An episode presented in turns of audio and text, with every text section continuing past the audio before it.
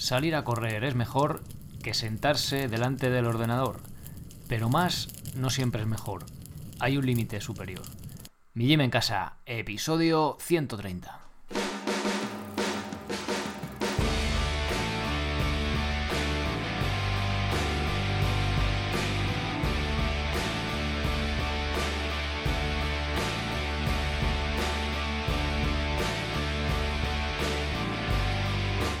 Muy buenos días a todos, soy Sergio Catalán de mijimencasa.com y os doy la bienvenida a un nuevo episodio del podcast de Mi Gym Casa, el programa, la radio donde hablamos de entrenamiento y de alimentación desde un punto de vista diferente e independiente. En definitiva hablamos de salud, de ver las cosas con espíritu crítico, intentar analizar la ciencia, ¿no? Lo que dicen los estudios yo intento mostraros aquí lo que, lo que saco de ellos, bueno, para que vosotros pues intentéis sacar vuestras, vuestras propias conclusiones y opiniones de las cosas. Hoy nos toca hablar de un tema controvertido, ¿no? ¿Cuánto cardio es demasiado? Mm, sobre todo la gente que hace ultrafondo, maratonianos, gente que anda en bici con mucho volumen de entrenamiento. Hay algunos indicios de que, bueno, bastantes indicios de que más no es mejor, por supuesto, y a nivel cardiovascular sobre todo, pues hay varios estudios que muestran que en algunas personas pues hay puede haber un daño, ¿no? Que no es tan beneficioso como nos podemos pensar. Digo controvertido porque si tú corres maratones, bueno, haces carrera de fondo, ultramaratones o haces bici, pues joder, que te digan esto, pues fastidia, ¿no? A mí, yo en su día, cuando era chaval que, que competía en triatlón, que hacía un montón de horas de entrenamiento, pues la médico de cabecera me decía, es que tienes las pulsaciones muy bajas, tienes menos de 40, tal. Esto es peligroso. Y yo decía, bueno, pero ¿cómo va a ser peligroso? Si además es que es deporte, ¿no? El deporte es salud, ¿no? Lo que se suele decir, bueno, pues sí, es salud, pero parece ser que hay ciertos umbrales, pues que ya los beneficios, o sea, perdón, los riesgos o, o sea, el, el, beneficio se pierde e incluso puede llegar a ser pues hasta un riesgo, ¿no? Bueno, este tema del cardio, de cuánto es demasiado cuánto es lo óptimo, es un tema bastante complejo, bastante amplio, por eso lo he dividido en dos partes. Hoy veremos la de qué problemas puede tener este del ejercicio, o sea, del, del cardio, ¿vale? Ejercicio aeróbico, qué problemas puede tener, qué magnitud tiene ese riesgo real, realmente, ¿vale? Para que veamos las cosas con perspectiva y no nos asustemos o ni mucho menos dejemos de entrenar. Y en una segunda parte, pues veremos ya eh, qué umbrales puede haber, qué cantidad, qué volumen de ejercicio, de intensidad, ¿vale? Con los estudios y con recomendaciones oficiales, pues que se basan en, la evidencia que hay disponible, ¿no? O al menos es lo que dicen. Bien. Eh, os recuerdo lo de la encuesta. La voy a quitar ya cuando acabe esta semana, ¿vale? De la web para analizar bien los resultados, aunque ya habéis contestado un montón de vosotros. Cosas claras que he visto, que queréis planes de entrenamiento. Aunque no haya cursos, queremos planes de entrenamiento, ¿vale? Entonces, bueno, estaba preparando ya el curso de movilidad escapular. Igual lo dejo para febrero y en enero os meto un plan de entrenamiento, ¿vale? A ver qué os parece, cómo me acoplo yo, cómo os acopléis vosotros, si os gusta. Pues mandarme un poco todo ese feedback, ¿no? Toda esa vuestra opinión, que al final me ayuda mucho pues para daros un poco lo que queréis, ¿no? Realmente. En, este es el último podcast del año. Ya sabéis que, bueno, el año pasado creo que también lo hice. En Navidad no, no, va a haber podcast, bueno, pues los críos no tienen cole y están por casa y bueno, pues cuesta muchísimo sacar el tiempo que, que requiere pues ir sacando estos podcasts, ¿no? Con lo cual, después de Reyes volveré, pero durante las fiestas, aparte para pasarme por aquí y felicitaros las, las Navidades a todos, o el Año Nuevo, lo que queráis, os voy a hacer un, voy a hacer un episodio cortito contando un poco el resultado de las, de las encuestas, que yo creo que puede resultar interesantes, ¿no? Oye, pues para ver, para ver un poco vuestro, vuestro punto de vista y un poco la idea que tengo sobre eso, ¿vale? E igual ya os pregunto, pues un poco, hago otra segunda encuesta, no lo sé, tampoco quiero abrasaros, pero para que elijáis un poco el contenido de cara al año que viene, ¿vale? Sobre todo el tema de los cursos. Ya me habéis dicho bastante claro el tema de, de artículos, podcast y demás, pero bueno, ya os lo comentaré en un episodio aparte, ¿vale? Tampoco quiero extenderme demasiado. Como siempre os recuerdo que podéis ayudar a hacer esto sostenible y también a tener acceso a todos los cursos de, pues, de este proyecto de mi gym en casa, de mijimencasa.com, desde esa propia web, para tener acceso a todos los cursos, para poder entrenar de forma independiente, ¿vale? De forma eficiente en poco tiempo en vuestra propia casa o donde queráis. Tenéis de comba, de sentadilla, descanso, liberación miofascial para ayudar a recuperarnos mejor, pino, slackline, bueno, ahí tenéis todo, ¿vale? Tenemos ya 17 cursos publicados, cada mes uno nuevo. Aunque el mes que viene, como habéis pedido, habrá curso de, perdón, habrá un plan de entrenamiento, ¿vale? A ver qué tal os parece y bueno, ya iremos remodelando. Bueno, no me extiendo más, voy ya al tema del episodio de hoy. Bien, eh, no quiero dar una sensación, una idea equivocada, ¿vale? Es mejor entrenar que no entrenar. Lo que pasa que, como he dicho en la rima del principio, ¿no? Más no siempre es mejor. Llega un momento que perdemos los beneficios o incluso llega a ser contraproducente. Bien, si hacemos ejercicio regularmente, si entrenamos, salimos a correr, bueno, el ejercicio un poco que hagamos, ya sabéis que yo lo divido en tres pilares. Bueno, ahora, ahora lo voy a comentar. Si hacemos ejercicio regularmente, tendremos una esperanza de vida siete años mayor que las personas que son sedentarias. Todo esto que voy diciendo, como siempre, está basado en estudios y las notas del episodio, que es el artículo, los tenéis todos por si queréis ver que no os engaño, ¿vale? Aparte de tener menos riesgo de enfermedad y de perder movilidad a medida que vamos envejeciendo, bueno, sin embargo, como os decía, más no es mejor. Llega un momento que los ejercicios, que el beneficio que produce el ejercicio es como una curva, ¿no? cuanto más ejercicio, eh, más beneficio tienes, más vives, más sano estás, y llega un momento que la cosa se estabiliza y luego empieza a caer en pica. Igual que sube, pues también baja. Cuando hablo de ejercicio físico, yo siempre lo, bueno, lo suelo clasificar en tres pilares. Ejercicios de fuerza, que ya sabéis que lo hago con calistenia, flexiones, dominadas, dips. El que haga, que le guste más levantar hierros, hacer pesas, pues perfecto, lo hace con pesas. Ejercicio de cardio, que puede ser eh, carrera, los clásicos suelen ser, ¿no? Carrera, bici, natación. Bien. Eh, también podemos hacer cardio pues, con la propia comba de más alta intensidad, ¿vale? Con burpees, incluso con calistenia o con pesas también podríamos llegar a hacer cardio, ¿vale? Si lo que buscamos es un objetivo más metabólico, más de lo que se suele decir, ¿no? Que se mueva rápido la patata, ¿no? Que de acelerar el corazón. Pero bueno, ese es otro tema. Y luego también el otro pilar es el movimiento diario, lo que suelo decir, pues los, esos de buscar esos 10.000 pasos, ¿no? Ese ejercicio que no es entrenamiento, es un movimiento, pero que no es un entrenamiento pautado, sino que es el movimiento al final del día a día que cada vez se va viendo que, pues, que tiene más peso del que nos pensábamos. ¿no? no vale solo con entrenar y luego estar todo el día sentado, no, también tenemos que movernos a lo largo del día. Bueno, pues hoy de todos de estos tres pilares vamos a centrarnos únicamente en el cardio, ¿vale? El entrenamiento aeróbico, ejercicio aeróbico. En esta primera parte de hoy eh, vamos a ver qué problemas nos puede traer el hacer demasiado trabajo de cardio y sobre todo, que yo creo que me parece a mí más importante o más, el detalle más, más clave es, porque digo, correr es que te puede dar fibrosis en el corazón. dices, coño, pues no voy a correr, ¿no? Mm, parece como que te da miedo. No, vamos a ver qué volúmenes de entrenamiento, a qué personas les ocurrió esto, ¿vale? Con, con qué volumen, con qué edad, y ver también la prevalencia de, estos problemas. Es decir, eh, imaginaos, si analizo a 50 atletas, ¿en, cuánto de ellos, ¿en cuántos de ellos ocurrió? Es decir, ¿ocurrió en 48 o ocurrió en 2? ¿Sabes? A lo mejor ocurrió en 2 y dices, bueno, pues oye, parece que tiene menos importancia. ¿no? Todo esto que os quiero mostrar para que veáis una imagen más global y más realista del, del problema este, ¿vale? Del problema que vamos a hablar, de estos problemas que vamos a ir nombrando. Bueno, vamos a ver. En algunas personas el entrenamiento de resistencia, atención, ¿eh? en algunas personas, no en todas, el entrenamiento de resistencia excesivo a lo largo de los años puede causar adaptaciones negativas en el corazón a nivel eléctrico y estructural. Estos cambios en teoría pueden causar arritmias e incrementar el riesgo cardiovascular. Esta afirmación que acabo de decir es una parte de las conclusiones de un estudio, bueno, el estudio más completo que, que he encontrado sobre el asunto. El estudio se titula Potenciales efectos adversos cardiovasculares de ejercicio de resistencia excesivo. Por supuesto está en inglés.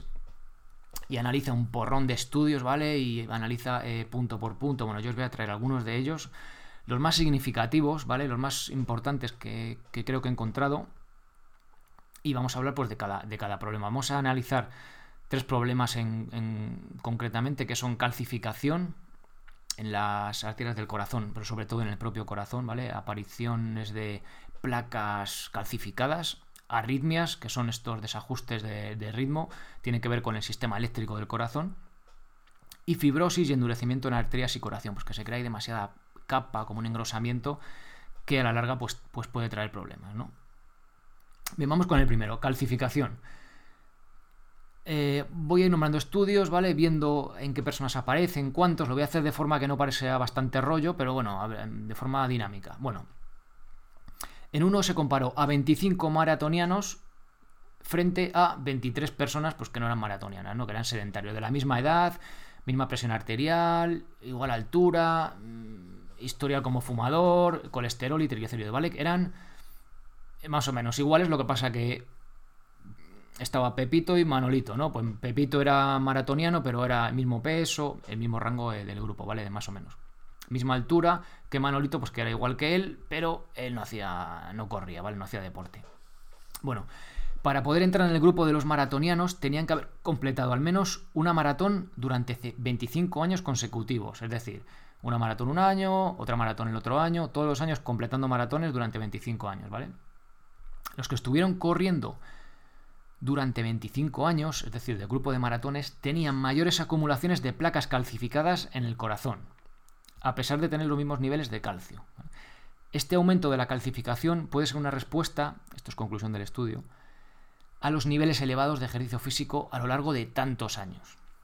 Bien, un estudio tenemos ahí. Otro, este comparó a mujeres, ¿vale? Y fueron 28 mujeres sedentarias frente a 26 corredoras maratonianas, de maratón entre los 42 y los 82 años, con una media de 47 maratones a sus espaldas, ¿vale? Cada una de ellas, algunas más, otras menos. Las más jóvenes menos, las más mayores tenían más. Pero tenían que haber corrido al menos una maratón al año durante los últimos 10-15 años. Como veis, son corredores de fondo experimentados que llevan pues al menos una década, pero los de arriba llevaban 25 años corriendo maratones todos los años estas al menos, bueno, son 47 maratones cada una de media, con lo cual no es una persona que se prepara un maratón o se prepara una media, ¿vale? Una media maratón, no, es gente que lleva décadas entrenando y compitiendo, bueno, a nivel, a nivel amateur, pero compitiendo en esta, en esta disciplina de, fondo. Bueno, al contrario que de lo que ocurría en el estudio que hemos visto justo anterior con hombres, estas mostraban significativamente menos prevalencia de placa coronaria y menos volumen de esta. Menos prevalencia es que decir que había menos placa, ¿vale? Pues las que, las que eran sedentarias, que no entrenaban, tenían más, más placas de, en el corazón que las que eran maratonianas. Al revés de lo que nos pasaba. Pero hay un pero. A ver si lo os des cuenta. Las corredoras tenían menos factores de riesgo como, como perdón, hipertensión y no fumaban. El estudio lo dice como, es que esto es bueno porque así no fumas. Pero es que esto, el no fumar es un factor de confusión muy importante. Es decir, que, pues que, lo, que lo hemos perdido, ¿no? En, el otro lado sí que, en el de los hombres sí que era un detalle importante, pero en este caso el resultado no sale al contrario, es decir, eh, aunque sea maratoniana tienes menos placa, pero coño, si fumas, pues ya esto no vale, ¿sabes? ya perdemos ese factor de confusión, es decir, no sabemos si las corredoras tenían menos calcificación en el corazón porque corrían o porque no fumaban, ¿vale? Igual si hubiera habido un tercer grupo de mujeres sedentarias, pues sanas, que llevaban los mismos hábitos de vida que las corredoras, pero que no corrían, mm, igual habían tenido menos placa que ninguna. ¿Vale? ¿Os dais cuenta de la diferencia? Que es un factor que en, las conclusiones del estudio pues no aparece y creemos que no y tal, pero coño, pues si te das cuenta dices, oye, aquí algo como que me, me chirría, ¿no? Bueno, pues ahí estaba. Bueno, y otra cosa, encontraron calcificación en el corazón en cinco de las corredoras. Era un grupo de 28, bueno, no, 26 corredoras y 5 encontraron calcificación. Y fueron precisamente las que más años llevaban corriendo maratones y también las de mayor edad. Con lo cual ahí podemos ver, pues oye, que, tiene que ver, ¿no? Ese volumen como que se va incrementando, todo va sumando. Siguiente problema, arritmias. Los atletas veteranos de fondo, como maratonianos, ultramaratonianos, ciclistas profesionales, tienen cinco veces más posibilidades de tener fibrilación auricular, que es un tipo de arritmia, que las personas sedentarias. Ahí es un estudio. Siguiente estudio. Lo hicieron con 47 atletas. Bueno, los analizaron, ¿vale? Estos 47 atletas tenían un tipo de arritmia que es hereditaria en aproximadamente pues, el 40% de los casos. Pero encontraron solo los genes que predisponen a ella en un 13% de estos atletas. Los datos medios del grupo eran los siguientes. Eran 42 años de media, habiendo practicado ejercicio de moderado a intenso durante 19 años de su vida, ¿vale? O sea, llevaban entrenando pues como el que dice toda la vida. Y entrenaban unas 14 horas semanales. Esto es decir, dos horas al día, ¿vale? Un bastante volumen de entrenamiento. El propio estudio concluye diciendo que el ejercicio intenso puede provocar este tipo de arritmias a pesar de que no tengamos predisposición genética para ellas. Es decir, una vez más, la epigenética está por encima de la genética. ¿Qué significa esto? Pues que a ti eh, tú has llegado aquí a este mundo, ¿vale? Con unas cartas, que es decir, unos genes, y tienes que jugar esas cartas. Pues cómo juegues tú esas cartas, es decir, los hábitos que tengas en tu vida, es decir, si comes bien, si descansas bien por las noches, si te mueves a lo largo del día, si haces ejercicio, importan más que tus genes sean malos, ¿vale? Tú tienes, imagínate, tienes genes perdedores de muchas enfermedades, bueno, pues si tú tienes buenos hábitos, al final vas a tener una esperanza de vida y una calidad de vida mayor que la persona que tiene unos genes perfectos, pero tiene unos hábitos malísimos, ¿vale? Esto en general. Habrá gente, ya sabéis, hay gente que se cuida muchísimo y oye, pues le va mal y gente que hace lo que sea y llega a los 90 años, ¿no? Pero bueno, son casos especiales. Pero en general importan más cómo jugamos estas cartas que las cartas que tenemos en la mano, ¿vale? Epigenética por encima de la genética. Lo hablaba Alfonso Fernández. Cuando hablamos de las estrategias para prevenir el cáncer, hablamos precisamente de este ejemplo, ¿vale? De las cartas. Si os interesa el tema, me parece una, entrevista de 10, no porque la haya hecho yo, sino por Alfonso, ¿eh? En el episodio 110, eh, perdón, 107 del podcast lo, tenéis por si queréis escucharla. Si de estos que habéis llegado más tarde, que cada semana vais llegando nuevos, pues oye, ahí os lo comento. Y como último problema que podemos en, encontrar daño, hay más, ¿vale? Hay diferentes, pero bueno, estos eran los principales con lo que más estudios encontré. Era, es fibrosis y endurecimiento en arterias y corazón. Bien, un estudio hicieron tres grupos.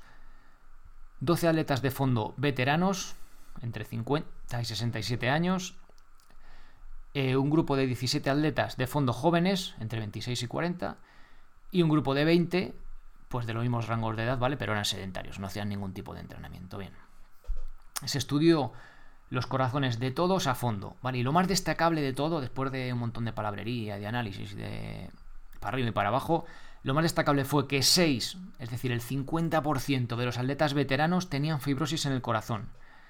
Ninguno de los sedentarios ni de los atletas más jóvenes tenía esta fibrosis. Fijaos, había 20 sedentarios y 17 atletas eh, jóvenes. Ninguno de ellos, ¿vale? De los jóvenes tampoco, aunque a pesar de ser atletas de fondo, tenían esta fibrosis. Y este problema estaba significativamente asociado con el número de años que habían estado entrenando y el número de maratones y ultramaratones corridas. En ultramaratones aquí los autores del estudio le dicen más de 80 kilómetros, ¿vale? O sea, bastante, bastante larga. Siguiente estudio. Este comparó a 53 corredores o ciclistas competitivos de entre 40 y 70 años con otros 18 sujetos sedentarios.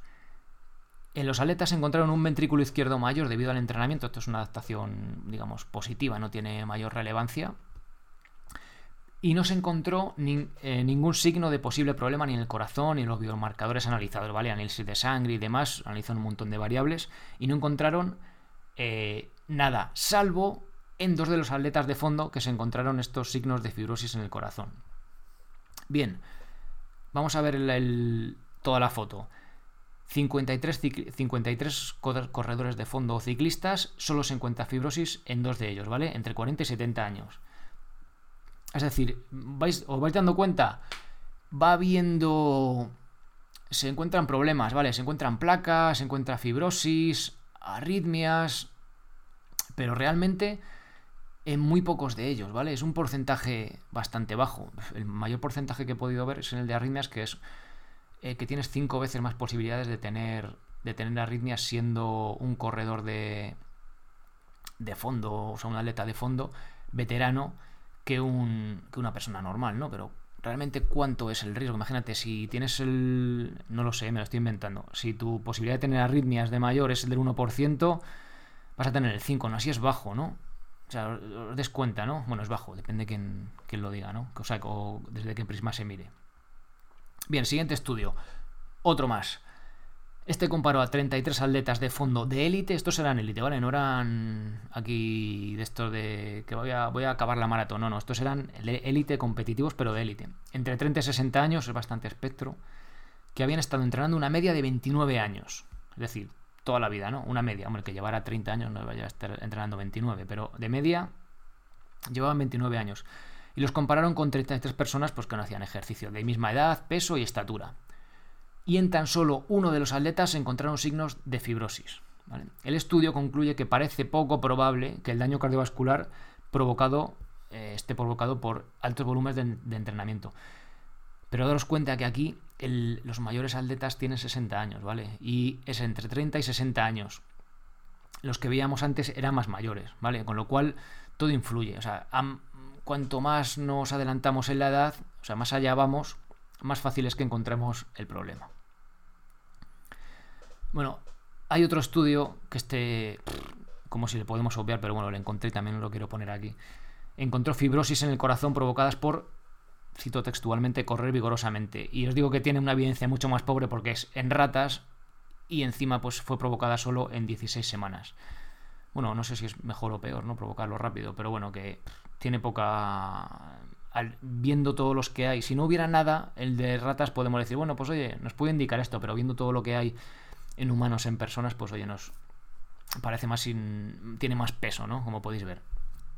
Bueno, parece ser que la fibrosis es algo que solo ocurre en algunos atletas, ¿vale? Como estáis viendo, fibrosis, las placas calcificadas, y que está asociado, asociación no implica causalidad, pero en este caso, pues oye, tenemos más peso, ¿no? Que nos indica hacia esa dirección que mayor volumen de entrenamiento y más años entrenando, pues es más probable, tenemos más papeletas, de que esto nos aparezca.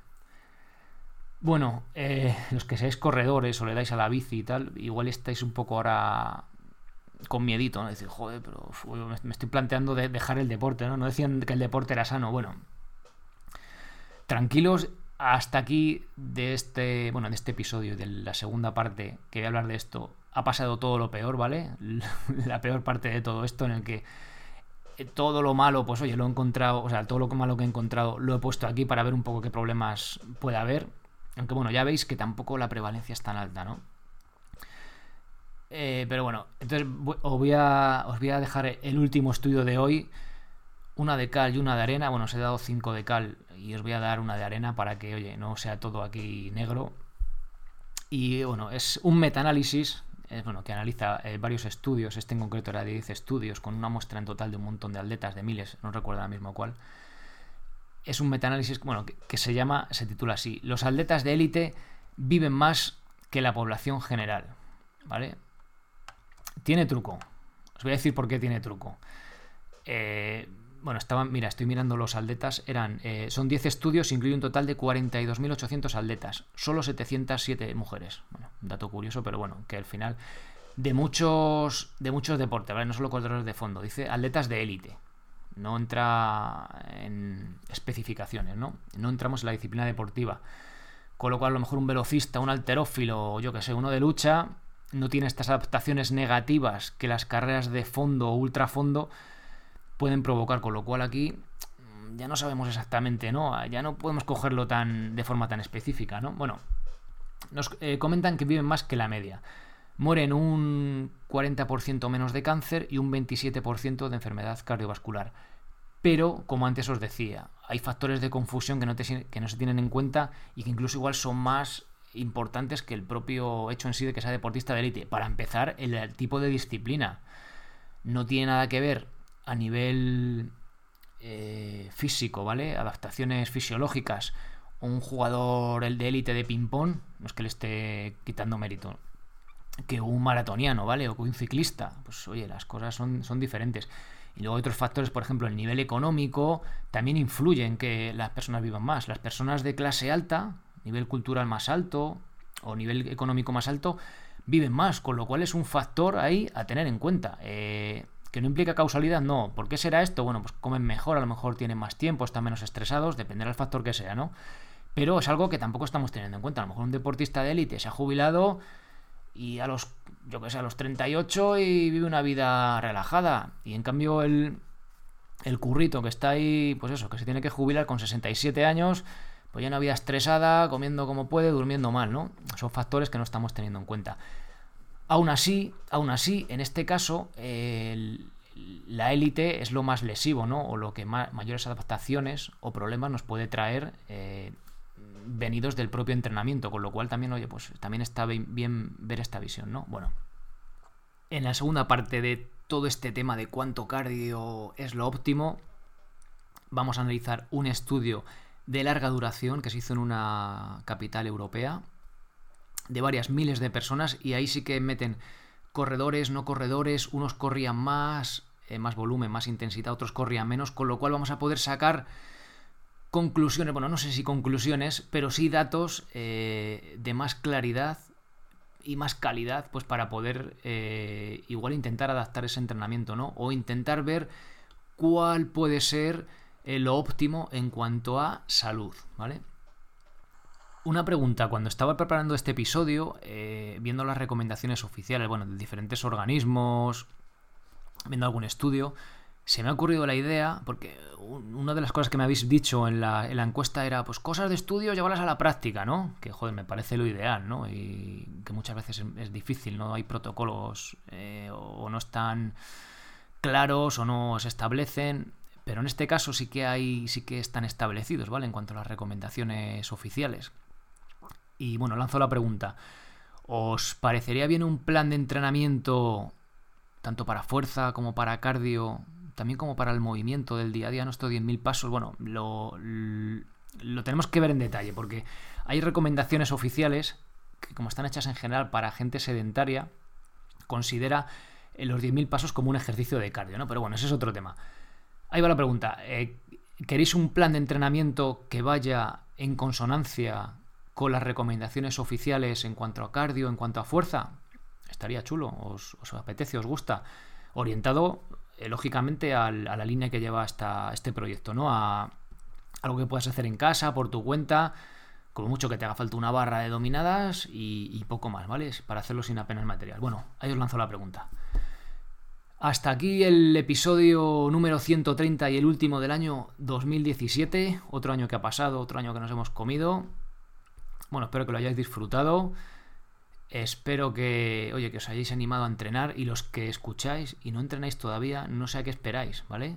Por favor, venga, de propósito de año, de año nuevo, para dentro de unos días, empezar a entrenar, ¿vale? Venga, que yo os animo, os intento motivar desde aquí. Bueno, pasad muy buenas fiestas, pasad muy buenas vacaciones para que las tenga.